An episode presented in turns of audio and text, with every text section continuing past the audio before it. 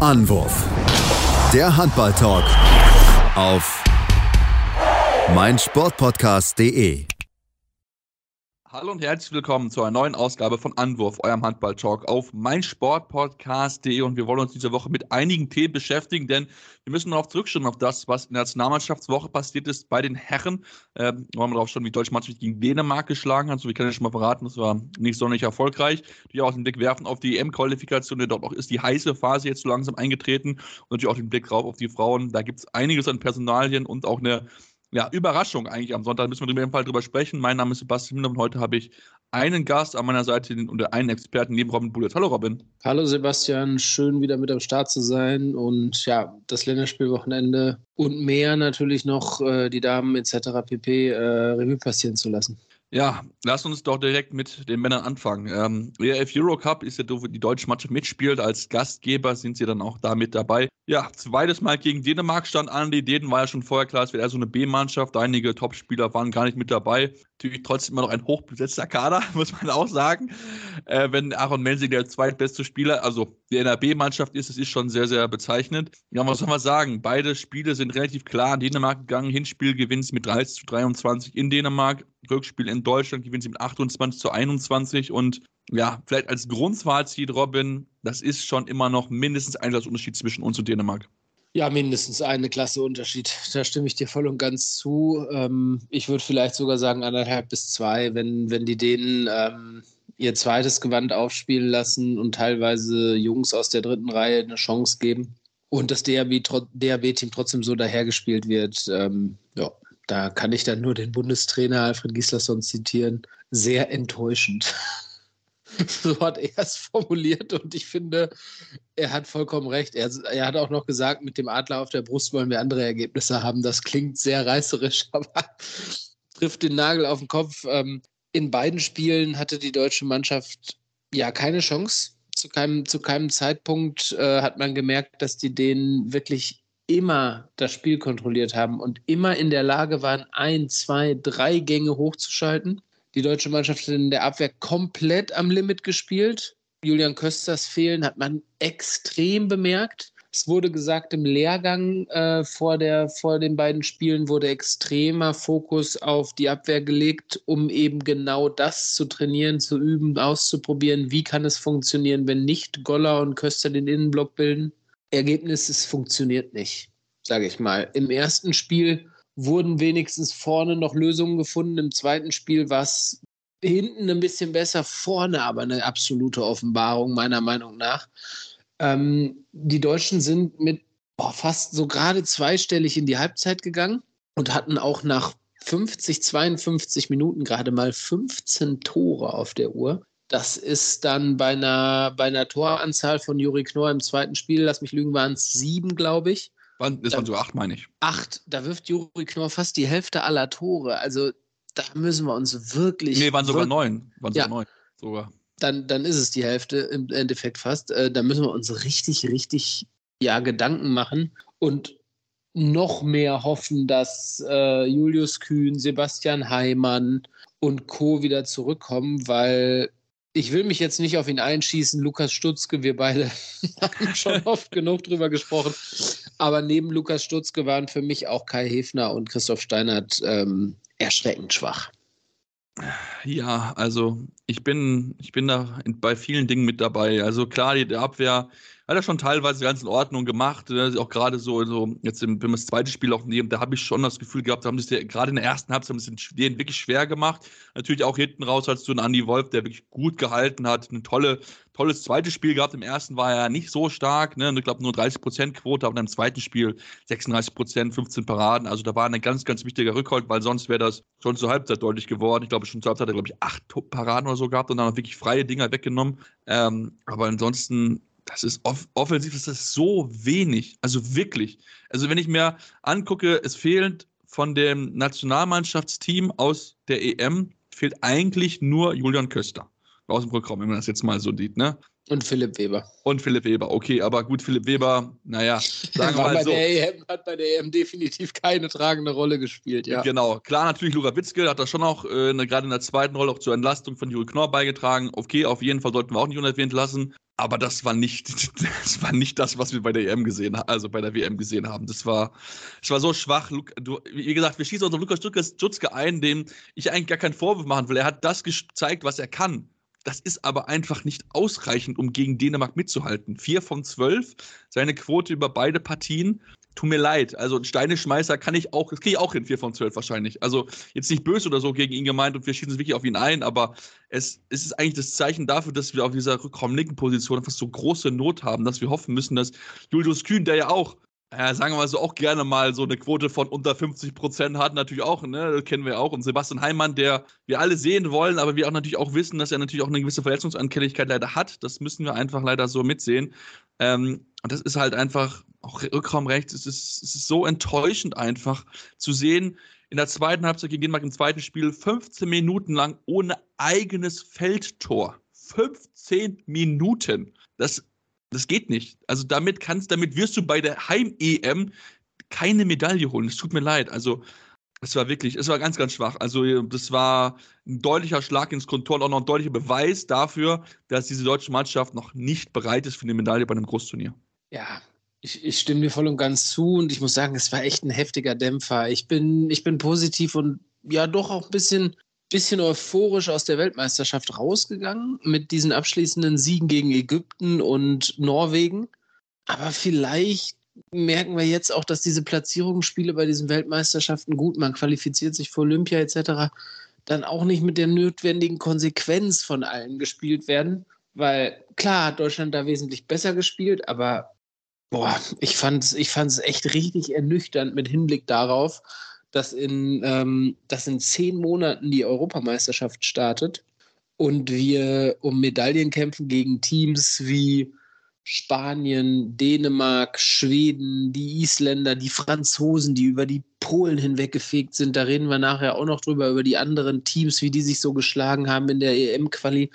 Aber allein, wenn ich, jetzt habe ich schon eine ganze Handvoll an Teams, an, an Nationen aufgezählt, von denen wir echt nach diesen beiden Auftritten auch so weit weg sind, dass ich irgendwie, ich will den Teufel jetzt aber auch nicht an die Wand malen, natürlich. Ne? Ich würde natürlich voll gerne irgendwie euphorisch darauf blicken. Ich habe auch Bock auf die Europameisterschaft und ich hoffe, dass Alfred Gislason bis dahin die Jungs irgendwie echt noch in Spur kriegt. Aber diese beiden Spiele haben echt nicht irgendwie so krass gute Werbung für dieses Team gemacht, meiner Meinung nach.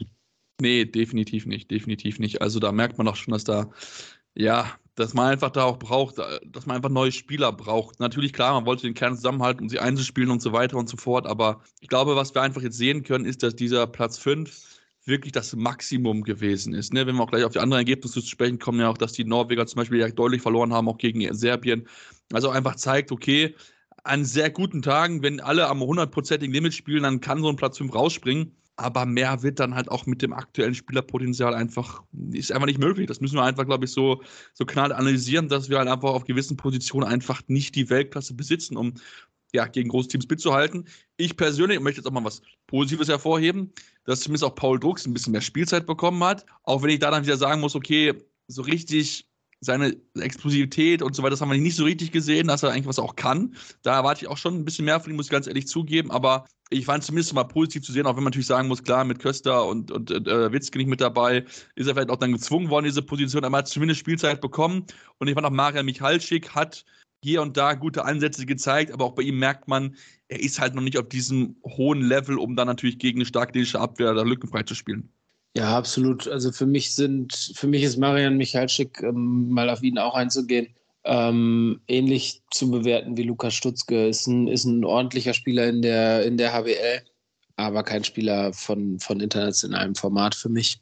Paul Drucks ähm, hat die Durchschlagskraft, hat die Erfahrung, hat auch auf internationaler Bühne eigentlich schon bewiesen, dass er es kann. Weiß ich nicht, ob er eine Mannschaft in der Form dann tragen kann. Also wenn er dann muss, sage ich mal, was er jetzt musste, ne? Also weil er war äh, ja der erfahrenste, sage ich mal, mit im Kader. Ich lasse jetzt mal natürlich irgendwie Patrick Grötzky und Andreas Wolf außen vor, weil ähm, du kannst als Rechtsaußen und als Torwart, sage ich mal, in einem, in einem, in einem offensiven gebundenen Spiel jetzt nicht Verantwortung übernehmen in der Form. Und dann, ja, fällt es auf Paul Drucks zurück. Und das ist, ja, man sieht es auch irgendwie bei den Füchsen, ne? da ist auch er jetzt nicht der Entscheidungsspieler. Das ist er grundsätzlich nicht, finde ich. Ähm, dass er die Chance bekommen hat und scheinbar irgendwie jetzt dann doch nicht irgendwie zwischen ihm und Gislason Unstimmigkeiten bestehen, wie wir ja irgendwie vielleicht auch schon vermutet hatten während der WM, sage ich mal, aufgrund der extrem niedrigen Spielzeiten, die er da bekommen hat. Ähm, Paul Drucks ist ein Faktor, definitiv. Also der muss äh, ein guter, Paul Drucks in guter Form kann jeder Mannschaft weiterhelfen, sage ich. Und ähm, ist für mich eine Option, äh, gerade auch dann in der Abwehr wieder, wenn vielleicht Kühn, Heimann etc. zurück sind. Ähm, ich möchte auch noch eine positive Sache mit reinwerfen. Ähm, für mich positiver Spieler, sage ich mal, ähm, klar, Juri Knorr hat wieder komplett Verantwortung ja. übernommen, viele Hütten gemacht, das will ich, also ne, ihn brauchen wir nicht weiter noch mehr in Klee zu loben, sonst, sonst hebt er nachher noch ab. ähm, ich, finde, ich finde, Tim Zechel hat eine, hat eine gute Leistung gezeigt ich finde, Tim Zechel kann, glaube ich, aufgebaut werden an der Seite von Johannes Goller oder an der Seite von Julian Köster, weil Goller und Zechel vielleicht ein bisschen zu ähnliche Typen sind im Mittelblock, sage ich mal. Da fehlt dann vielleicht ein bisschen Geschwindigkeit, aber ich finde, Tim Zechel hat gezeigt, dass er Potenzial hat, in diesem Mittelblock auch gut zu spielen.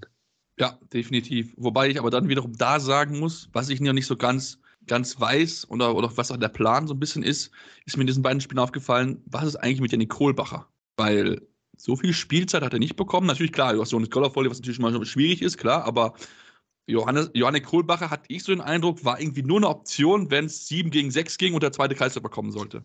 Das war für mich so der einzige Punkt, wo Janik Kohlbacher eingewechselt wird. Und dafür, finde ich, ist er eigentlich zu gut. Ja, dafür ist er definitiv zu gut. Das Problem ist, der gute Mann. Ähm, Kann er nur halb decken, das ist natürlich sein Problem, hat, klar. Ja, und selbst auf halb ist er nicht der beste Verteidiger. Das darfst du, das darfst du nicht vergessen. Selbst auf halb ist er zu langsam in der Verteidigung. Und ähm, ich glaube, Janik Kohlbacher fällt aus dem System raus, sobald sich äh, Henrik Pickeler entscheidet, zurückzukehren. Dann wird Janik Kohlbacher keine Chance mehr bekommen. Janik Kohlbacher ist jetzt dabei aufgrund der kongenialen Achse mit Juri Knorr im Überzahlspiel. Das ist zu 90 Prozent ein Tor in Überzahl, wenn die ja. beiden da agieren. Ähm, es sei denn, Janik Kohlbacher kriegt einen freien Wurf, weil den trifft er nicht. Das ist irgendwie total komisch. Also es ist bei Kreisläufern allgemein, ne? bei Johannes Goller beobachtet man es ja auch irgendwie und auch bei vielen anderen Kreisläufern, sage ich mal. Das ist ja jetzt nicht nur ein deutsches Problem, ähm, aber da scheint es auch eine Krankheit zu sein, irgendwie, dass die wirklich Kontakt brauchen, um das Tor zu machen. Ja, das ist schon, das ist schon wirklich sehr, sehr kurios. Ich verstehe es auch nicht so ganz, aber scheinbar brauchen diese Kreise aber wirklich die, den körperlichen Kontakt vor den Schubser, damit du dann irgendwie dann im Fallen da Christian Schwarzer-like irgendwie den Ball ins Tor werfen kannst. Äh, das ist schon, ist schon sehr, sehr kurios. Das muss ich dir definitiv, definitiv zustimmen. Ja, und wenn wir jetzt auf die Tabelle gucken, im Euro Cup Deutschland, vier Spiele, vier Niederlagen, ganz am Ende der Tabelle. Und wenn wir jetzt auch sehen, die Spiele gegen Schweden und Spanien spielen dann im April an, wirklich viel Chance auf Besserung sehe ich da aktuell nicht gucken wir mal, vielleicht kann man ein bisschen was überraschen, aber vielleicht ist dann auch mal eine Option zu sagen, okay, vielleicht probieren wir einfach mal was aus, weil ähm, ich glaube, die Jungs haben gezeigt, also gerade natürlich solche Spiele kann ja auch mal wirklich nochmal vielleicht die Möglichkeit geben, einfach mal was auszuprobieren, ähm, um dann vielleicht wirklich nochmal ja, neuen Impuls zu bekommen, vielleicht neue Spiele auszumachen, die vielleicht das bisschen besser sind als der eine oder andere, der in der ersten oder zweiten Reihe steht. Ich bin mal gespannt, was sich Alfred Gislason dort einfallen lassen wird. Wir machen jetzt kurze Pause, kommen dann gleich zurück, sprechen dann noch über die EM-Qualifikation Natürlich haben wir noch viele News, Frauenhandball, deswegen bleibt dran hier bei Anruf, eurem Handball-Talk auf meinsportpodcast.de.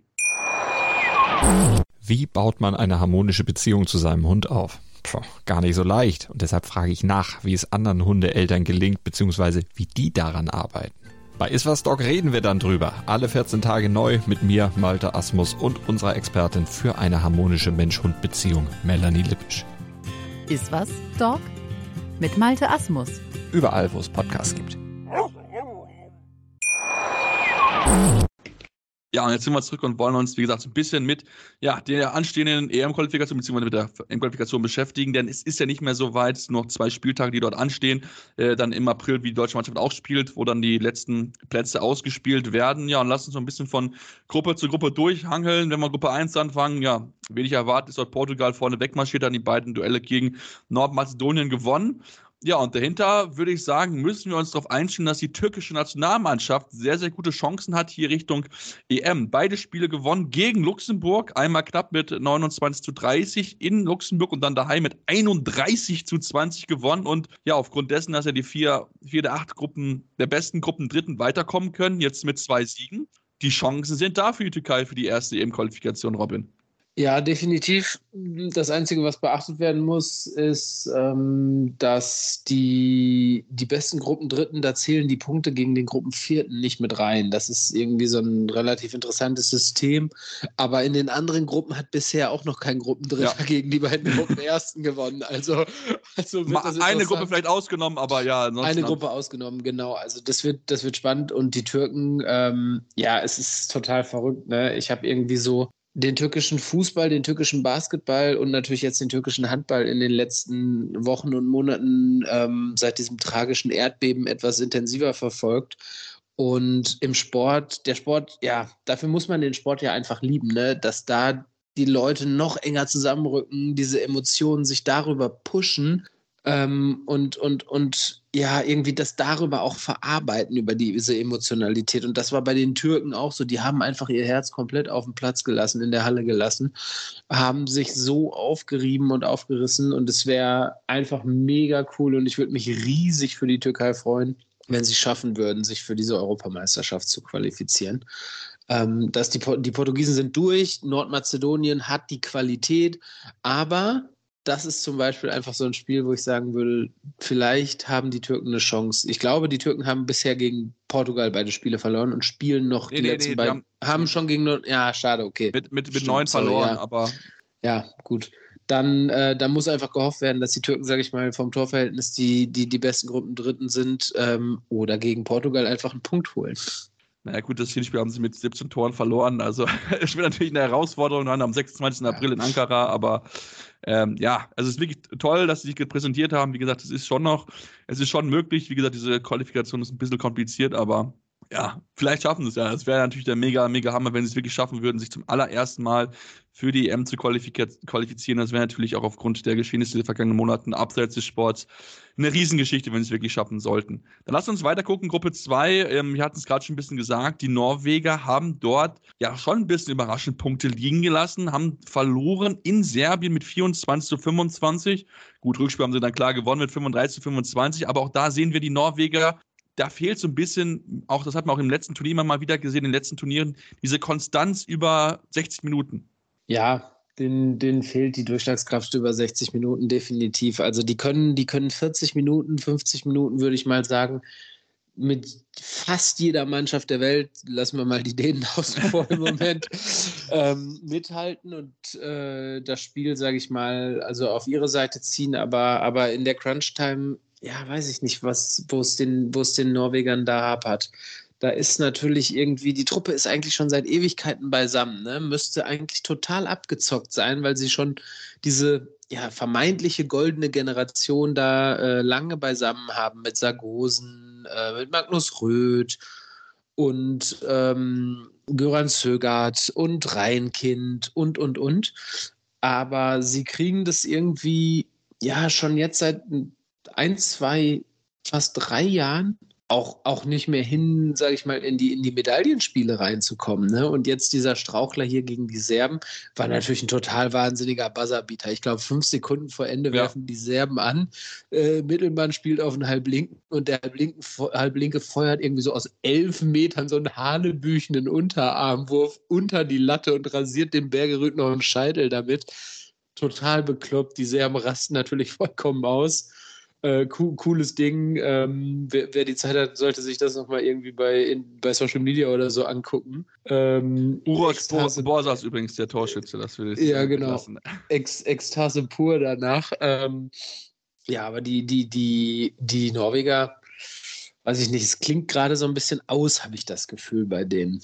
Ja, ist schon, äh, schon ein bisschen komisch, da bin ich, bin ich definitiv bei dir. Also, wie gesagt, man hatte immer das Gefühl, dass sie es vielleicht irgendwann mal schaffen könnten, da vorne reinzukommen, aber jetzt, so auch zuletzt haben sie es einfach nicht mehr geschafft. Da fehlt irgendwie so ein bisschen. Ne? Also, wenn ich jetzt sehe, zum Beispiel im ersten Spiel Sander Sargosen gar kein Faktor mit vier Toren, und im zweiten Spiel macht er halt von 15 Würfen 12.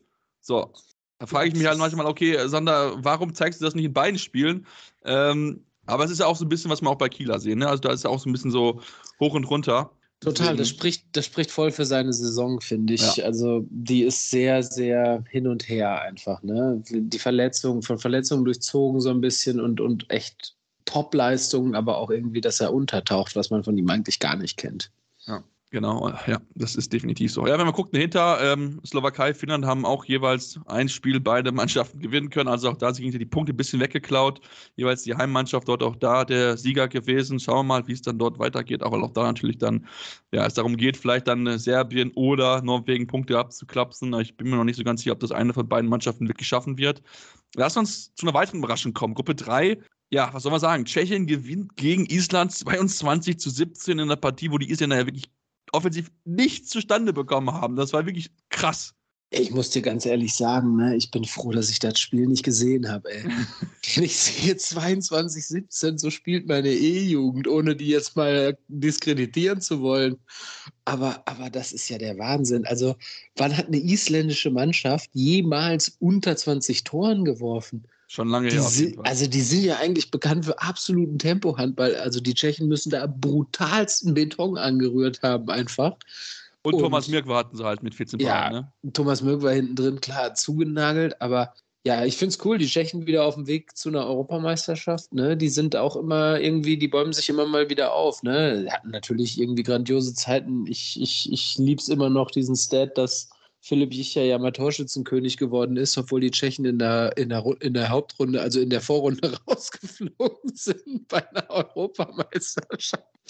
Das ist einfach nur so ein Philipp Jicher-Stat, den, den, man, den man braucht irgendwie. Ähm, aber jetzt haben sie ja auch eine coole Teamleistung einfach beisammen und, und werden sich damit definitiv äh, aufgrund einer angenehmen Gruppe natürlich auch ähm, zur, zur Europameisterschaft spielen. Und ich freue mich drauf. Ich bin gespannt, was die Tschechen da zeigen werden.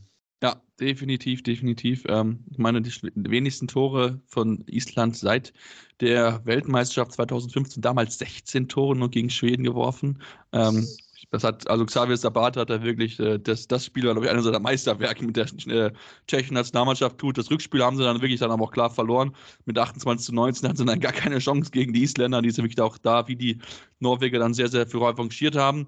Ansonsten dahinter auch da gewesen, Is, äh, Estland und Israel, beide, die gingen die Punkte geklaut. Israel gewinnt das Heimspiel, irgendwie auch Estland. Also da war das schon so ein Duell auf Augenhöhe, jeweils so zweiter Unterschied. Also das war schon, ja, hätte in beide Richtungen gehen können. Was ich viel spannender finde und auch viel schöner finde, ist eigentlich, wenn wir uns mit Gruppe 4 beschäftigen, Robin, Österreich. Vier Spiele, vier Siege. Damit ist der, ja, die EM-Quali quasi fix. Ja, die sind durch. Also die sind durch, genauso wie die Portugiesen, ne? Alles gewonnen bisher und eine total souveräne Leistung gezeigt. Da die Gruppe galt nicht so ähm, klar äh, zu Beginn, wie es jetzt auf dem Papier scheint. Die Ukraine äh, wurde auch aufgrund natürlich irgendwie der Tatsache, dass äh, Sapor äh, das Motor Saporosche heißen sie, glaube ich, ja. in der in der in der zweiten Liga mitspielt und da natürlich irgendwie auch sage ich mal, gute Erfahrungen sammeln, ähm, wurde die Ukraine so ein bisschen auch positiv eingeschätzt. Die Färöerinseln sind gerade dabei, sich ja irgendwie zu so einer goldenen Generation aufzuschwingen. Ähm, ich kriege den Namen nicht auf die Kette des guten Mannes, der nach Kiel wechseln wird. Elias Ellison Skipper, Skipper Goto, so ist richtig. Ja, er lag mir auf der Zunge. ähm, ja, das größte. Aber wir dürfen auch nicht vergessen, Hakun äh, West Taigum kommt auch in die Bundesliga. Ja, ja. Also siehst du, also das meine ich ja mit. Also die schwingen sich gerade dazu auf, so eine goldene Generation zu haben ähm, haben die Rumänen auch geschlagen im ersten Spiel, mussten sich dann allerdings ähm, auch wieder den Rumänen in Rumänien geschlagen geben. Da war auch wieder so ein Punkteklau, wie wir scheinbar in allen Gruppen bis jetzt hatten irgendwie. ähm, ja, die Rumänen da mit 4 zu 4 Punkten aktuell Zweiter. Da bin ich mal gespannt, wer sich da noch durchsetzen wird, muss ich sagen. Also das wird ein spannendes Ding. Ja, und die Österreicher freut mich einfach, dass die dabei sind bei der Heim in Deutschland. Ja, da, das freue ich mich auch auf jeden Fall drauf. Eine, eine tolle Nation. Ich glaube auch der österreichische Nationaltrainer hat jetzt auch noch verlängert gehabt. Da gab es jetzt die, gab's die Info heute, wenn ich mich nicht täusche, dass er jetzt auch nochmal verlängert. Und ich meine, er hat das wirklich sehr, sehr gut hinbekommen. Ich meine, die Mannschaft da, in der durchaus Gruppe, wo du vielleicht vor, vorher gesagt hast, okay, das sind so Mannschaften auf Augenhöhe, da mit vier, vier, zu, vier Siegen rauszugehen, das ist schon wirklich äh, sehr, sehr gut, was alles Pajovic da an den Tag gelegt hat und auch verdient diese Vertragsverlängerung bekommen. Und dann schauen wir mal, was dahinter abgeht. Ähm, lass uns auf eine weitere spannende Gruppe zu sprechen kommen, Gruppe 5. Robin, ähm, ja, was sollen wir sagen? Gruppe mit Kroatien, Niederlande, Belgien, alles drei WM-Teilnehmern. Und wer steht an der Gruppe Spitze? Griechenland. wer hat damit gerechnet? Ja, das ist die coolste Gruppe. Es ist die spannendste Gruppe, definitiv. Also die Griechen haben die Niederländer geschlagen. Jetzt haben die Griechen zweimal gegen Belgien gewonnen. Ähm, ja, es ist, es, ist, es ist, großartig. Also da ist vor allen Dingen noch alles drin und da ist ja dann einer der Gruppen Dritten einfach weiter. Ne? Da brauchen ja. wir ja, also das ist ja, das steht ja jetzt schon so gut wie fest. Ich glaube, dass die Niederländer ähm, gegen Griechenland im Rückspiel ja doch ein bisschen Wut im Bauch haben. Gerade daheim, ja.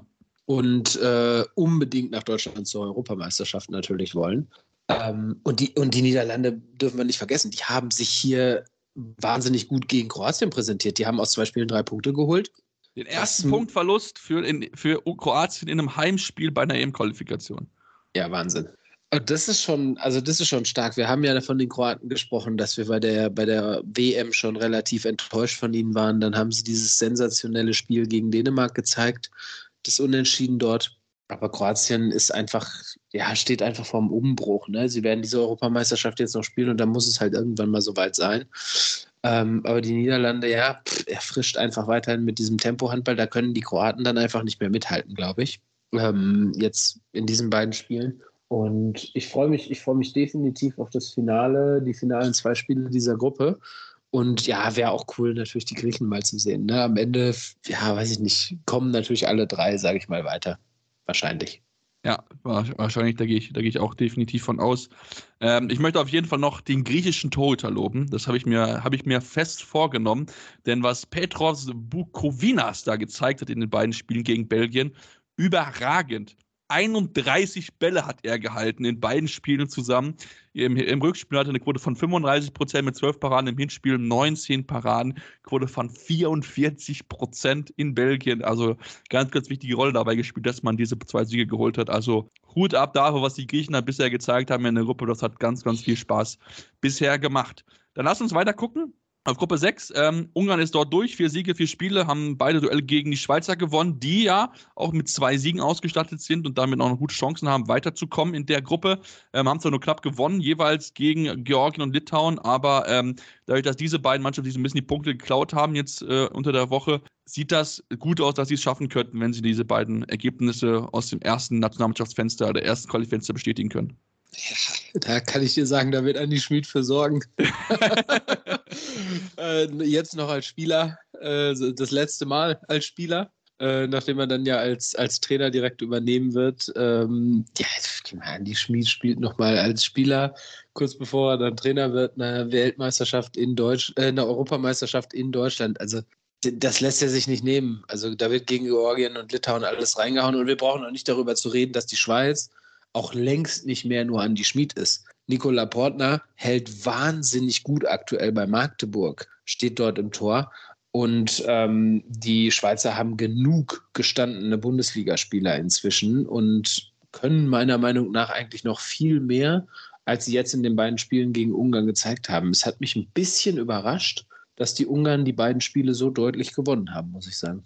Ja. Das hätte ich nicht erwartet. Da bin ich, bin ich absolut bei dir. Das hat mich auch ein bisschen überrascht, wenn ich mir das auch anschaue. Also da hätte ich auch nicht so ganz mit gerechnet. Das ist schon ein bisschen, bisschen spannender erwartet. Ähm, aber ich meine natürlich auch, wenn du dir anguckst, ähm, ich glaube im Hinspiel war das, warte mal eben, ich meine, nee, das, nee, das, genau, das Spiel in der Schweiz, da hast du halt Martin Lecker mit 14 Toren halt, ne? Und das ist halt, das ist so eine Qualität, haben halt die Schweizer nicht. Klar, die haben viele gute Spieler, Lenny Rubin, äh, Samuel Zehner beispielsweise auch, also wirklich auch viele gestandene Bundesliga-Profis mit dabei, Lukas Meister, der ja auch jetzt viel Spielzeit bekommt.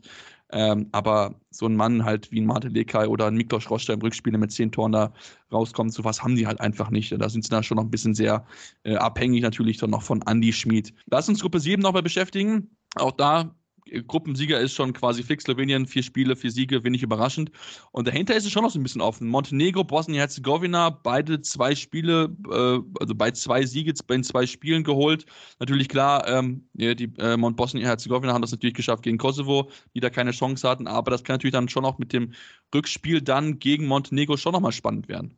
Definitiv. Das hier, also ich würde sagen, das ist so die zweite Gruppe, wo ich sage, hier geht ein Gruppendritter mit weiter. Also die erste Gruppe, wo ich mich festlege, definitiv, wo der Gruppendritte weitergeht, ist einfach Gruppe, ähm, ist Gruppe 5 mit den Griechen, den Kroaten und den Niederländern. Und hier, ähm, ja, glaube ich schon, dass sich Bosnien-Herzegowina und Montenegro auch durchsetzen, weil äh, dort definitiv noch die Möglichkeit besteht, dann äh, auch gegen einen der oberen Platzierten den Punkt zu holen. Ja, die Slowenen sicher dadurch, klar. Also Slowenen sind auch immer so, weiß ich nicht, der große Wurf ist noch nie so ganz gelungen, ne? aber nichtsdestotrotz ja immer schon mal wieder Medaillenkandidat auch gewesen. Ne? Also ich möchte an den vorletzten Europameistertitel äh, der, der Deutschen erinnern, der ja gegen die Slowenen im Finale geholt wurde.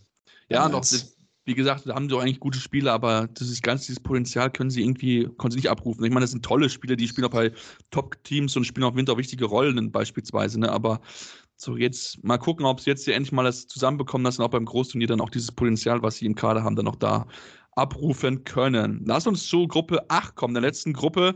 Ähm, auch da, Gruppensieger ist schon äh, fix mit Frankreich, vier Spiele, vier Siege. Und dann, äh, ja, in Polen, wenn du in Polen mit 38 zu 28 gewinnst, bist du absolut verdient da ganz, ganz oben. Ähm, dahinter wird es ein bisschen spannend. Also Italien mit zwei Siegen jetzt gegen Lettland.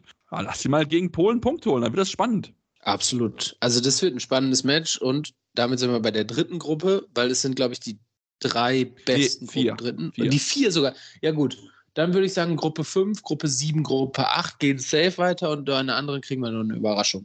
Gruppe 4. Weil Gruppe 4 kann ich mir vorstellen. Gruppe 4, ja. Rumänien, Korea, Ukraine. Ja, wenn ich mir dann was wünschen darf, würde ich mir wünschen Italien, Griechenland und die Färöer bei der Europameisterschaft. Italien natürlich nur, weil wir den Nationaltorhüter äh, in unserem Torhüter-Special äh, in der Folge, falls ihr sie noch nicht gehört habt, müsst ihr unbedingt reinhören. Domenico Ebner, Torhüter äh, aus Hannover, von Hannover Burgdorf, aber auch Nationaltorhüter der Italiener. Äh, hat auch, bei hat, auch, hat auch selbst vorher gesagt, also gegen Nettern wollen sie beide gewinnen und dann vielleicht gegen Polen mit ein bisschen Glück Punkte holen. Ja, so wie die Polen sich gezeigt haben bei der Heimweltmeisterschaft, ist es möglich, glaube ich, ja, aber Frankreich natürlich, also wie die über die Polen hinweggefegt sind im ersten Spiel, das ist unglaublich. Also die Franzosen sind einfach, das ist auch einfach so eine Truppe. Also ich würde sagen, Frankreich und Dänemark, da, das stimmte schon, ne? Das wäre im Finale. Ja, das, ist, das stimmt definitiv. Also wenn wir für die Leistung sehen, das ist schon klar. Das heute haben sie dann nur in Anführungsstrichen mit drei gewonnen, aber mein Gott, ich glaube, da haben die ein bisschen auf Sparflamme gespielt. Ich meine, die wissen ja sowieso, dass das Ding gewinnt. Und seien wir mal ganz ehrlich, die müssen, die spielen, wenn die, wenn die auf sagen wir nicht, nicht Top-Niveau spielen, sind sie halt immer noch so gut, um halt auch mit so einer 90, 80 Prozent, 75 Prozent Leistung halt weiterzukommen und so ein Spiel halt zu gewinnen. Und wenn es dann mal knapp wird, mein Gott, dann zünden sie halt einfach mal ein Turbo für fünf Minuten, dann ist das Spiel durch. Also das ist ja, das ist ja einfach so. Das ist so brutal, was sie da an Qualität haben. Da kann man wirklich nur den Hut vorziehen. Ja, damit hast du jetzt Nationalmannschaft erstmal soweit abgeschlossen. Wir kommen jetzt zum Clubhandball, müssen über einen absoluten Blockbuster-Transfer sprechen und natürlich auch viele weitere Themen, auch natürlich Frauenhandball. Deswegen bleibt dran hier bei Anwurf, eurem Handball-Talk auf meinsportpodcast.de. Vernimmt sich, was man will, dann wilde Gerüchte entstanden. Fast nichts davon stimmt. Tatort. Sport. Wenn Sporthelden zu Tätern oder Opfern werden, ermittelt Malte Asmus auf meinsportpodcast.de. Folge dem True Crime Podcast, denn manchmal ist Sport tatsächlich Mord. Nicht nur für Sportfans. Ja, und jetzt sind wir zurück und wollen mit einigen News aufwarten, die uns die vergangene Woche präsentiert hat. Und wir müssen ja mit dem Blockbuster schlechthin sprechen. Ich glaube, er ist Freitagabend aufgeploppt, Samstag offiziell geworden. Ja, die erste Flensburg-Hande wird, wir haben sie alle schon so ein bisschen abgeschrieben, sie sind back in business. Simon Pittlik und Lukas Jorgensen kommen von Gok Gutme. Im Raum stehen die Ablöse von über 500.000 Euro. Ähm, ja, was soll man sagen, Robin? Der Rückraum, Pittlik, Jim Gottfriedson, Kai Smith nächste Saison. Ich freue mich drauf! Ja, ich habe brutal abgefeiert, ey. Ich habe so gefeiert, als Samstag dann bekannt wurde, ne? Und innerhalb kürzester Zeit konntest du ja irgendwie Social Media nicht mehr aufmachen und dann waren nur noch irgendwie die Jungs, äh, wie sie das Flensburg-Trikot in die Kamera halten. Ja, Simon Püttlik für mich die Sensation bei der Weltmeisterschaft. Ähm, was der für einen Zug im Arm hat, ist unglaublich, was der für eine Spielanlage hat in diesen jungen Jahren schon. Wie alt ist er? Ich glaube 22, 23? Ja. 22, ja. Es ist unglaublich, was der schon für eine Spielintelligenz hat, was der für ein Wurfbild drauf hat, dass der, der, der kann aus allen Entfernungen werfen, spielt ordentlich in der Abwehr auch auf der Halbposition, ist, ist fit ohne Ende und hat einfach Bock auf Handball. Dieses, so der und der und Matthias Gitzel sind für mich so das Gesicht des jungen, erfolgreichen Handballs einfach. Und die beiden jetzt irgendwie in der Bundesliga zu sehen und vor allem Dingen irgendwie Flensburg, die jetzt wirklich, die Abgänge von Magnus Röth äh, und Goran Schugart, die ja, die ja beide gehen, sage ich mal, ähm, auf diese Art und Weise zu kompensieren mit Kai Smits, der gerade die Liga kaputt wirft äh, für den SCM. Ich glaube auch, dass Magdeburg sich in den, in den Hintern beißt aktuell, dass sie ihn haben gehen lassen. Ähm, und jetzt Simon Püttlik dazu. Also für mich ist Flensburg komplett Meisterschaftskandidat, aber Meisterschaftskandidat Nummer eins einfach mal nächste Saison. Das ist eine Truppe, und was meinst du, wie sehr Gottfriedsson sich freut, auf seine alten Tage nochmal mit solchen Krachern da zusammenzuspielen? Das ist einfach großartig. Und ähm, ja, Wahnsinns-Setup natürlich auch, dürfen wir nicht vergessen, Lukas Jürgensen. Mega Kreisläufer einfach auch. Äh, hat bei der Weltmeisterschaft auch schon relativ viele Spielanteile bekommen, tatsächlich. Ähm, und ist begnadeter Abwehrspieler vorne am Kreis, mega gut. Und dann hat halt ähm, Flensburg einfach mal das Setup Johannes Goller, Lukas Jürgensen und dann kommt halt auch noch Blasch Blagotinczek von Göppingen, ähm, der halt auch ein echt guter Abwehrspieler ist. Ne? Und in Göppingen natürlich im Moment auch irgendwie so sich so ein bisschen schwer tut. Aber ja, also was da bei Flensburg entstehen kann, Boah, das will ich gar nicht wissen, zu was das alles möglich ist. Also ich gönne ich gönn's ihnen und ich freue mich einfach riesig, dass sie es geschafft haben, äh, Simon Püttlik in die Bundesliga zu holen, weil ich mich auf den Burschen einfach total freue. Definitiv. Also der Transfer, also das war wirklich, das ist wirklich eine Ansage. Das kann man wirklich so sagen. Das ist eine Ansage an die Konkurrenz, dass Flensburg jetzt so nach, ich will jetzt nicht sagen verlorenen Jahren, aber so, so ein, zwei Jahren, wo es jetzt nicht so richtig zusammenlief, viele Verletzungen, wo man so das Gefühl, okay, Flensburg, die sind ja nicht mal so dieses dieses Team, was sie in der Meisterschaft waren, wo sie wirklich überragend gespielt haben, überhaupt nicht aufzuhalten gewesen sind, das sind sie nicht mehr. Sie sind jetzt wieder, sind jetzt wieder so ein bisschen back in Business. Klar, die haben noch ein paar Personalien zu lösen. Das darf man natürlich auch nicht außer Acht lassen. Ich gehe nicht davon aus, dass Anton Linskog sich nochmal als ähm, äh, Kreisläufer Nummer 4 auf die Bank setzen wird. Ich gehe nicht davon aus, dass er da bleiben wird. Mit seinem Vertrag wird er mit Sicherheit irgendwo hingehen. Ich denke, der kriegt mit Sicherheit auch Angebote.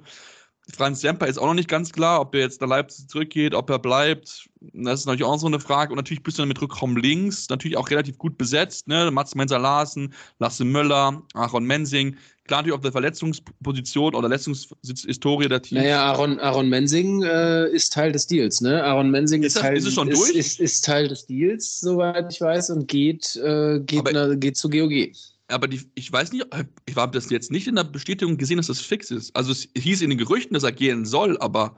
Ja, ich denke, dass er geht. Fix habe ich es, glaube ich, noch nicht gesehen. Stimmt. Ja, glaube ich auch, aber. Ja, und Larsen, Mats Menser Larsen wird, wird, wird Backup auf der Mitte für Gottfriedson genau. sein und äh, da ist er, da ist er glaube ich, auch total fein mit. Und Lasse Möller, brauchen wir nicht drüber reden, unglaublich begnadeter Handballer, aber der ist mehr verletzt, als dass er Handball spielt. So. Das ist in der Tat leider so. Ähm, sehr, sehr schade natürlich, klar, ähm, aber es ist natürlich schon trotzdem etwas, was man natürlich mit einplanen muss. Ne? Natürlich dann hast du auch, wie gesagt, äh, Vereine oder Spieler, die du natürlich dann noch äh, entsprechend einsetzen kannst. Ähm, ja, auch noch, du musst auch noch gespannt, wie so ein bisschen was, was auf rechts außen passiert. Ne? Also da ist ja auch noch so eine Planstelle eigentlich frei hinter, ja, hinter ähm, ja, Johann Hansen. Da muss man auch noch was gucken, was da passiert könnte. Definitiv. Aber ansonsten, ich meine, Buric, Möller im Tor bis 27, 28, das ist, der Kader des Kerns ist fix. Unglaublich, aber du hast gerade schon angesprochen, der Anton Linskog, äh, Franz Semper, du musst ja irgendwie, irgendwie muss ja die SG Flensburg-Handewitt hat gut gewirtschaftet, aber irgendwie müssen 540.000 Euro Ablöse auch finanziert werden. Und da muss der ein oder andere Spieler auch wirklich gewinnbringend verkauft werden, um das stemmen zu können. Und ich glaube, dass Flensburg so einen Deal nicht macht, wenn sie nicht konkrete Pläne schon hätten. Und ich gehe davon aus, Franz Semper, dass dann den Gerüchten auch da was dran ist, einfach ähm, dass er den Club verlassen wird und Anton Linskog will weg. So, Natürlich, und wenn man jetzt ja. drei Spieler für die Position hat, dann wird man dem ja definitiv keine Steine in den Weg legen.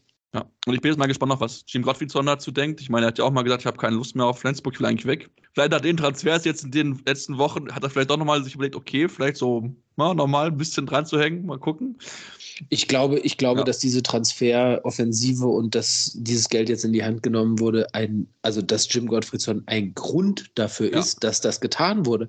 Weil Gottfriedson und Flensburg, das ist so ein geiles Match einfach. Und das, den möchte man nicht verlieren. Man möchte alles dafür tun, dass der nach Möglichkeit seine Karriere maximal irgendwo in Schweden beendet vielleicht, aber eigentlich seine offizielle Karriere im Wettkampfhandball, sage ich mal, im kompetitiven Handball bei den Flensburgern beendet. Und dafür hat man ihm jetzt nochmal richtige Klopper an die Seite gestellt. Und das wird einfach Das wird so schön. Ich hoffe, ich hoffe unbedingt, dass sie es noch in die Champions League schaffen, weil ich natürlich irgendwie Oh, die auf Weltklasse, also ich will die, ich will die gegen Westbrem, Barcelona Ja. etc. spielen sehen. Ich will die nicht in der Europa League spielen sehen. Sorry, äh, klar, Da würde alles Europa League zerlegen. auch cool, aber die schießen sie dann ja komplett auseinander. Das wäre langweilig. Ja. Das ist ja wirklich so. Da sind ja schon Top-Favorit jetzt schon, bevor es überhaupt losgehen würde. Ähm, also, das wäre, ja. Schauen wir mal, wie es dort weitergeht. Lass uns dann aber noch in so einer weiteren spannenden Personalie oder ja, Entscheidung kommen, denn wir haben ja auch letzte Woche, glaube ich, vorletzte Woche über Melsung gesprochen, dass es da nicht richtig vorwärts geht, schwierige Krise. Ja, jetzt haben sie sich nochmal zusammengesetzt, Krisengespräch geführt, äh, Trainer hat Vertrauen auch Gesprächen be bekommen, äh, Raul, ähm, Raul Garcia Parondo, genau. Und ähm, ja, was soll man sagen? Es, es gibt aber trotzdem eine wichtige Entscheidung. Und zwar Axel Gerken ist nicht mehr im sportlichen Bereich aktiv. Und das ist schon, finde ich, Robin, auch aufgrund der Historie, die er da mit dabei hat und die er lange auch dafür gewirkt hat, das ist schon auch ein Zeichen, dass man nicht so ganz zufrieden ist mit dem, was er in den letzten Jahren getätigt hat. Ja, ich glaube, dass sie A nicht mehr ganz zufrieden sind mit dem, was in den letzten Jahren da getan wurde, aber ich glaube auch, dass selbst in Melsungen äh, nicht so große Oropax verkauft werden, dass man weghören kann, ob der ganzen Kritik, die auf diesen Verein einprasselt und immer mit, äh, immer mit Gerken in Verbindung gebracht wird. Weil es wird immer von der Mannschaftszusammenstellung gesprochen und für die ist er verantwortlich als Verantwortlicher im sportlichen Bereich auch. Ne? Und ähm, die MT Deutschland war die Rede von, das ist, das ist ja schon lange nicht mehr jetzt. Ne? Also der Kai Hefner ist vielleicht noch da, die anderen haben jetzt erstmal keine Rolle Und Julius mehr. Kühn. Und ja, aber verletzt gewesen, Ja, war jetzt nicht dabei. Ja. So, auch, auch Kastening wurde nicht direkt wieder zurückbeordert. Das wir müssen wir abwarten, einfach mal. Ähm, und dann, klar, riesen Zampano gemacht mit der Verpflichtung von Deines Christopans, aber wir brauchen auch nicht darüber reden, dass Deines Christopans keine Verpflichtung für die Zukunft ist und keine Verpflichtung irgendwie, die den Halbrechten, die da sind, irgendwie Selbstbewusstsein gibt oder die mal stützt, sage ich mal so. Also das ist schon alles immer, ja, Vogelwild gewesen, dann werden da Summen bezahlt. Für mich ist es eine vollkommen nachvollziehbare, kluge Entscheidung. Ja, und jetzt wird ja Michael Allendorf dann die Rolle übernehmen. Ist ja sowieso schon Sportdirektor seit diesem Jahr, wenn ich das richtig in Erinnerung habe. Ist ja nach seiner Karriereende hat er die Rolle übernommen. Was natürlich dann auch klar noch nicht auch ein Beweis ist für ihn, dass man jetzt natürlich auch mit ihm einen neuen Weg gehen möchte. Man stärkt ihn in seiner Rolle natürlich auch auf jeden Fall. Ich meine, ist ja auch prinzipiell jetzt auch nicht schlimm, wenn man mehr Leute im sportlichen Bereich ist, aber natürlich, vielleicht kann er Michael Allendorf dann vielleicht auch mit seiner klassischen Spielerbrille und seiner Nähe zur Mannschaft vielleicht noch eher so ein bisschen identifizieren, okay, wo hat es eigentlich in den letzten Jahren gehapert, dass es nicht so funktioniert hat bei Melsung und was kann man jetzt vielleicht dann besser machen. Ähm, man stehen noch einige Entscheidungen an, ne? einige Verträge laufen aus, wie geht es da weiter und so fort. Also ich bin da sehr, sehr gespannt drauf. Ähm, wir haben ja auch Axel Gerken hier schon zuhauf kritisiert. Ähm, so ist es jetzt ja nicht und ähm, wir werden sehen, ob das vielleicht wirklich dieser Schlüssel sein wird, um am Ende erfolgreich zu sein in Melsung, ob dann wirklich das besser wird. Ich meine, natürlich jetzt in der aktuellen Transferperiode oder jetzt aktuellen Kaderplanung ist natürlich schon relativ weit fortgeschritten, klar, aber vielleicht hat man auch schon noch dann nochmal das eine oder andere, wo man sagt, okay, da müssen wir uns jetzt umstellen, neue Spieler oder Spieler vielleicht abgeben im Sommer, kann man natürlich auch überlegen, ob man Spieler mit laufenden Verträgen sagt, okay, Leute, geht irgendwie nicht mehr zusammen weiter? Schauen wir mal, ob das wie das sein wird in den nächsten Wochen dann in Melsung, ähm, wie es dann dort personell weitergeht. Lass uns noch über ein, zwei weitere Geschichten natürlich sprechen. Ähm, HC Erlangen hat sich entschieden, den Vertrag mit äh, Jonestini nicht weiter ähm, zu verlängern. Dort wird jetzt dann Mats-Peter Lönnberg aus Kolding kommen, kann sowohl halb rechts, äh, Rückraum rechts als auch rechts außen spielen. Ähm, Hannover hat mit Vincent Büchner verlängert, das war auch lange im Gespräch, ob es passiert oder nicht. Jetzt haben sie sich dazu entschlossen, ihm einen neuen Vertrag zu geben. Ist mit Sicherheit auch ein Zeichen des Vertrauens, den man dort in ihm einfach geben hat, hat ihm jetzt nochmal zwei Jahre verlängert. Und ähm, das ist vielleicht noch spannend. Natürlich auch noch dazu gefügt, dass HSV Hamburg sich entschlossen hat, den Vertrag mit Thorsten Jansen und ja, sowohl Torwarttrainer als auch Co-Trainer Blaschenko Laschkewitz zu verlängern.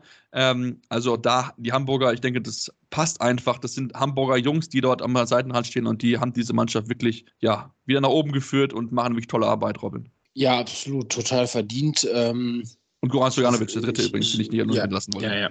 Ähm, Toto Jansen ist, ist das Gesicht dieses wieder erstarkten, hochgekommenen ähm, HSV Hamburg. Prägt es total, äh, ist mit Florian Kehrmann zusammen, das sind die beiden Identifikationsfiguren im Trainergeschäft, meiner Meinung nach. Ne? Ich hoffe, dass sie dann auch in ihre letzte Amtszeit als jetzt Vereinstrainer gehen und dann in, in, in, einem, in der Doppelspitze zusammen das DHB-Team äh, überne übernehmen. So in meiner Wunschvorstellung sieht es so aus. Also Alfred Gislason äh, holt eine Medaille bei der Heimweltmeisterschaft 2027 und danach übernehmen die beiden so. Ne, das mal so ein bisschen Spinnerei. You heard von it meiner, first here. von meiner Seite aus natürlich. Nein, äh, vollkommen verdient. Auch Blasenko Laskovic macht es da großartig. Ne? Alle, alle irgendwie total eng verbunden mit dem Verein. Ähm, und vollkommen richtige Entscheidung, ne? dass die, äh, die ähm, Martin Schwalb da getroffen hat, da mit den Jungs zu verlängern. Ja, definitiv. Also das ist absolut eine richtige Entscheidung. Ähm, wie gesagt, die haben die Mixmannschaft nach, nach oben getragen und ähm, haben es auch absolut verdient, da diese Vertragsverlängerung zu bekommen. Wir machen jetzt kurze Pause, kommen dann gleich zurück und wollen natürlich über die Spra Frauen sprechen. Auch da ist viel passiert, nicht nur an Transfer oder ja, Transfergeschichte, sondern natürlich auch in der Bundesliga. Nach der, äh, nach der Nationalmannschaftspause müssen wir vor allen Dingen über eine große Überraschung reden. Deswegen bleibt dran hier bei Anruf einmal Handball-Talk auf meinsportpodcast.de. In rund 40 Folgen habt ihr mich jetzt schon sagen hören, I want to tell you about the Beatles. Ich habe euch die Geschichten zu ihren Alben und ihren Songs erzählt, euch ihre wichtigsten Wegbegleiter und Vertraute vorgestellt und natürlich die Orte, die für die Bandgeschichte eine wichtige Rolle spielten. Habt ihr die drei bisherigen Staffeln schon durchgehört? Nein? Na, worauf wartet ihr dann noch? Rein in den Podcatcher eurer Wahl und einfach mal losgehört. Und folgt gerne auch unserem Instagram-Kanal iwtty-Beatles Podcast. Ja, und jetzt sind wir zurück und wollen natürlich uns auch mit dem Frauenhandball beschäftigen. Ähm, wollen natürlich das nicht außer Acht lassen. Wir wollen täglich drüber, jede wöchentlich darüber sprechen, was dort abgeht. Und ähm, ja, wir müssen vor allen Dingen über eine große Überraschung eigentlich sprechen. Ne? Wir hatten da ähm, relativ wenig gesehen, so ein bisschen. Aber Sonntag hat eine bereitgehalten. Der VfL Oldenburg, die ja auch ein bisschen geschwächelt haben zuletzt und klar verloren, zum Beispiel gegen Halle Neustadt vor der Nationalmannschaftspause gewinnen mit 32, 29 gegen Borussia Dortmund in einer Partie, wo sie wirklich sehr, sehr gut gespielt haben, konsequent. Nele Reese hat das sehr, sehr gut gemacht, als sie eingewechselt wurden mit 8 Paraden, 40 Prozent Quote. Ähm, aber ich glaube, Dortmund muss sich viel mal in die eigene Nase fassen, denn das war wirklich schon ein schlapper Auftritt, fand ich. Ja, vor allen Dingen, wir reden jetzt natürlich innerhalb der letzten drei, vier Wochen das zweite Mal ne, über einen Ausrutscher äh, der Dortmunderin damit ist der Zug abgefahren. Also Bietigheim und äh, Thüringen sind für die Dortmunderinnen einfach nicht mehr einzuholen und korrigiere mich, aber damit ist die Champions League futsch. Ja, definitiv. So. Und die war schon das erklärte Ziel der Dortmunderinnen in diesem Jahr, glaube ich. Und ähm, ja, absolut, absolut äh, bitter, dass sie die jetzt nicht erreichen konnten. Zwei, sage ich mal, vermeidbaren Niederlagen weil ähm, gegen die Oldenburgerinnen hätte es nicht sein müssen. Gut, es hat natürlich irgendwie Alina Grisels, Lisa Andel, so Sprengers, äh, alle drei gefehlt. Ähm, die haben immerhin fast 250 Hütten gemacht, ne? die drei äh, in dieser Saison bisher für, für die Dortmunderinnen. Ähm, und Alina Grisels, brauchen wir nicht drüber reden, ist Dreh- und Angelpunkt Spiels so. Also wenn die fehlt, geht nicht viel, ganz einfach. Ne? Und die Oldenburgerinnen haben sich da echt stark präsentiert ähm, und den Dortmunderinnen den Zahn gezogen. So, Toni Reinemann neun Tore gemacht, du hast es gerade schon angesprochen, 40 Prozent Quote nach Einwechslung im Tor. Ähm, ja, absolut verdienter Sieg. Brauchen wir nicht drüber reden, meiner Meinung nach. Definitiv. Also das, ich finde es sowieso krass, was da, was ähm, ja, to Toni Luisa Reisemann da abreißt. 118 Boden schon. Äh, mehr als 10 im Schnitt, also, also oder roundabout ungefähr. Das ist schon, das ist schon wirklich sehr, sehr stark, was sie, was sie dort ja wirklich Spiel für Spiel abreißt. Also kann man wirklich nur einen Hut vorziehen, ähm, zumal auch die Torhüterin bei Dortmund überhaupt nicht gut gewesen ist. Ja, hatte heute eine Parade nur, 11% Quote. Ich finde auch sowieso, dass sie in den letzten Wochen nicht ganz so stark ist, wie wir sonst von ihr gewohnt sind. Und Madita Kohorst, die ja zum äh, zur neuen Saison dann nach Oldenburg wechseln wird. Ähm, hat es dann gegen die kommenden Teamkollegen ganz okay gemacht. Sieben Paraden, 25% Quote, aber natürlich auch da nicht dieser Faktor vielleicht gewesen, wie man hätte gebraucht, um die ja ein bisschen schwächeren, äh, schwächelnden Vorderleute zu unterstützen. Und deswegen, ähm, ja, bin ich auch dabei. Also für mich muss Dortmund sogar noch eher so ein bisschen aufpassen, dass jetzt der Abstand nach unten nicht zu sehr gering wird. Denn wenn wir mal gucken, Blomberg, es sind nur vier Punkte Rückstand. Die Blombergerinnen haben dann klar gewonnen jetzt am Wochenende gegen Weibling mit 29 zu 18, befinden sich sowieso in einer guten Form gerade. Also das sind jetzt schwierige Wochen. Da müssen jetzt sehr, sehr aufpassen. Jetzt natürlich noch am Mittwoch gegen Buxtehude daheim. Also Dortmund muss jetzt sehr, sehr wachsam sein, wenn sie nicht noch Europa verspielen wollen. Ja, da müssen sie drauf aufpassen. Um, oder sie verspielen es in der Liga und gewinnen es einfach. Ja. Und, und holen sich damit ihren Startplatz. Von mir aus können sie auch das machen, weil europäischen Titelträger in der Euroleague hätte ich wohl nehmen. Äh, deutschen Titelträger. Dass es ein europäischer wird, ist klar. Ja, ja, das ist klar, aber Deutschland Ja, ja. auf jeden Fall. Genau, Ähm, genau. Ja, das werden wir ja dieser am Wochenende sehen, das Spiel sehr, genau. Ja, genau. Es ist ja jetzt schon wieder, äh, geht ja Schlag auf Schlag jetzt schon wieder. Genau, deswegen spielen sie auch entsprechend dann schon am Samstag dann weiter, äh, beziehungsweise am Mittwoch und dann am Samstag dann äh, Europapokal. Ähm, und wie gesagt, bin mal sehr, sehr gespannt. Haben natürlich noch eine Vertretung getätigt, haben Laura Degenhardt dazu geholt, die dritte Nationalspielerin, die in der kommenden Saison dazukommen wird. Da bin ich auch sehr gespannt, denn sie hat im Match nämlich eine tolle Rolle gespielt für Rückraum links, mit, mit Sicherheit nochmal dem Verein mit Sicherheit nochmal einen Schub geben. Aber man merkt schon auch, dass Henk Gröner verstärkt auch auf deutsche Spielerinnen setzt. Natürlich klar, er ist Nationaltrainer ehemalig gewesen für die deutsche Nationalmannschaft, weiß natürlich auch um die Qualität von deutschen Spielerinnen und möchte wirklich, dass es so ein bisschen, wir hatten es gerade mit MT Deutschland, so ein bisschen BVB Deutschland in Anführungsstrichen, so ein bisschen wahrscheinlich forcieren, aber ähm, ja, bin mal sehr gespannt, was Dortmund dann da liefern wird jetzt in dieser, in der aktuellen Woche dann äh, gegen Buxtehude dann natürlich dann auch im europäischen Geschäft. Lass uns ein bisschen weiter gucken und uns mit der Sport- und Neckarsulm beschäftigen. Auch über die haben wir ja viel gesprochen.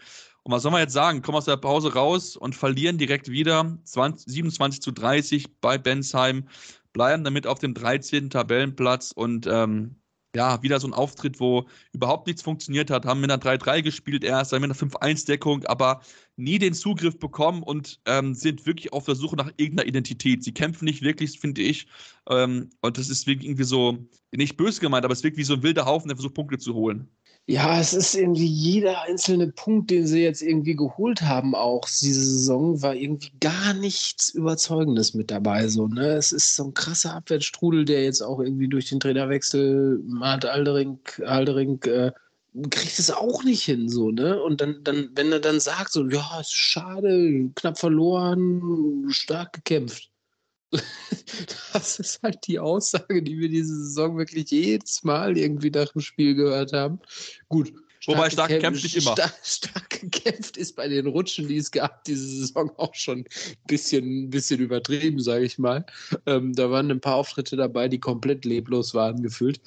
Ähm, ja, ich sehe ich sehe fast schwarz irgendwie, dass da nochmal der Bock umgestoßen wird. Ne? Also, und die können halt echt froh sein, dass, dass Union Halle Neustadt, Sachsen-Zwickau und selbst die, äh, die Vipers aus Bad Wildungen da irgendwie noch nicht ganz den Kopf aus der Schlinge gezogen haben äh, und dass immer noch alles offen ist für, für die Sportunion Neckars-Ulm. Und ich glaube, auch wenn ich es ihnen irgendwie nach dieser Saison nicht wirklich gönne, dass sie am Ende es irgendwie schaffen, da auf den 12. oder 11. Platz zu kommen und nicht. Oder sich, über, äh, oder sich über die Relegation retten wahrscheinlich.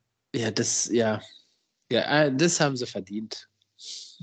Ja, also aber ich, ich für mich ist jetzt halt natürlich klar, die haben einige Verletzungssorgen gehabt, ne? Laila Ihlefeld nicht mit dabei, Amber Verbracken, Munja Smits, Carmen Moser und Fatos Küschikildis, ähm, aber trotzdem, ich erwarte auch schon ein bisschen mehr von der Mannschaft, die auf dem Feld steht. Sie muss einfach besser zeigen, sie muss fighten, hart kämpfen und ähm, ja, alles geben, um natürlich so eine Partie zu gewinnen. Und das ist dann einfach, äh, wenn wir uns das wieder auch angucken, mit der Wurfquote 55 Prozent, das ist einfach zu wenig, um in der Bundesliga zu spielen. Und wenn ich mir jetzt angucke, das nächste Spiel geht gegen die Bad Wildung Vipers, die auch gerade viele Verletzungssorgen haben. Nur mit acht Spieler, mit acht Feldspielerinnen oder mit acht Spielern insgesamt waren sie in Bietigheim haben dort verloren, natürlich wenig überrascht, aber sie haben halt gefightet, ne? Verlieren du mit acht Toren, hast 28 Buden erzielt gegen zur Halbzeit warst du mit vier zurück. Also diese Mannschaft, die kämpft, die gibt alles, auch wenn sie natürlich schwierige Voraussetzungen haben. Ich habe gesagt, acht Spielerinnen nur aktiv, aber die zeigen halt, wie Abstiegskampf geht. Es ist Kampf und dann ist es egal, mit wie vielen Spielern und Andres, alle Spielerinnen wissen,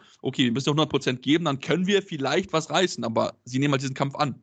Ja, es ist krass. Also du, es steht 20 zu 16 zur Halbzeit. Die liegen nur mit vier hinten. Du, du musst dir halt mal den Begriff machen, da sitzt einer, ein Mädel sitzt da auf der Bank. Also ich, ich kenne das leider, ich kenne das leider relativ gut von meiner Truppe, weil wir auch viele Spiele schon mit acht, neun Leuten bestritten haben. Und ich kann dir sagen, es ist kein Fest, wenn du äh, äh, vorne auf der Mitte spielst und hinten im Abwehrblock in der Mitte deckst. Also da bist du tot nach 40, 50 Minuten. Und dann kannst du 40, 50 Minuten ein super Spiel abliefern, aber am Ende gehen dir die Körner aus. Das ist einfach so. Es ist unmöglich. Das, also du kannst es vielleicht einmal, zweimal so machen.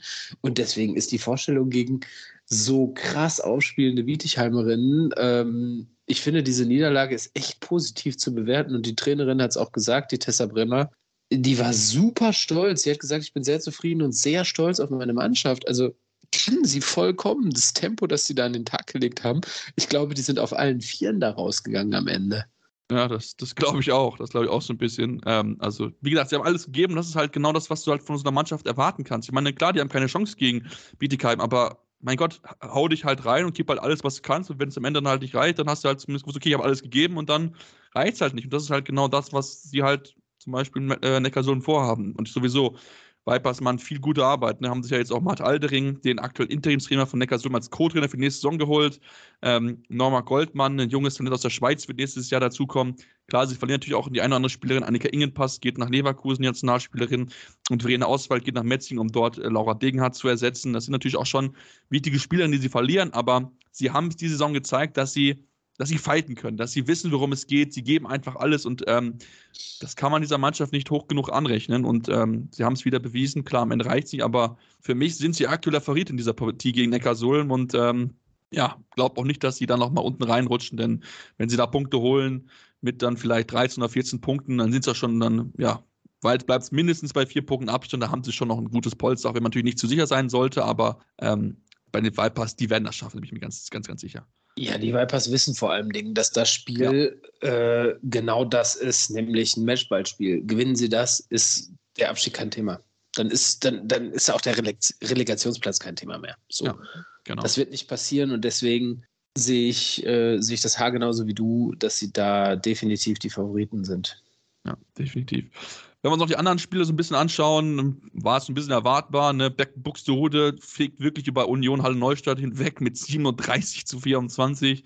Thüringer HC gewinnt klar und deutlich mit 33-90 gegen Sachsen-Zwickau, wirft sich schon mal so ein bisschen ein, natürlich dann auch äh, jetzt für Mittwoch, wo sie gegen Weibling spielen, wo sie auch noch mal ein bisschen Störner spüren können und dann, in der, und dann im Europapokal durchstarten können. Und dann Metzing gewinnt noch mit 29 zu 24 gegen Bayern Leverkusen, war natürlich damit auch dran an dem möglichen dritten Platz. Also ist auch ganz, ganz wichtig, haben sich ja schon auch, haben schon hart fighten müssen. Also haben sie Leverkusen ja auch da nicht einfach gemacht, aber am Ende bleiben halt die Tussis abgezockt. Und das ist, glaube ich, etwas, was sie in der letzten Saison ihnen so ein bisschen abgegangen ist, dass sie in so knappen Spielen dann, wirklich dann ja 100% alles gegeben haben.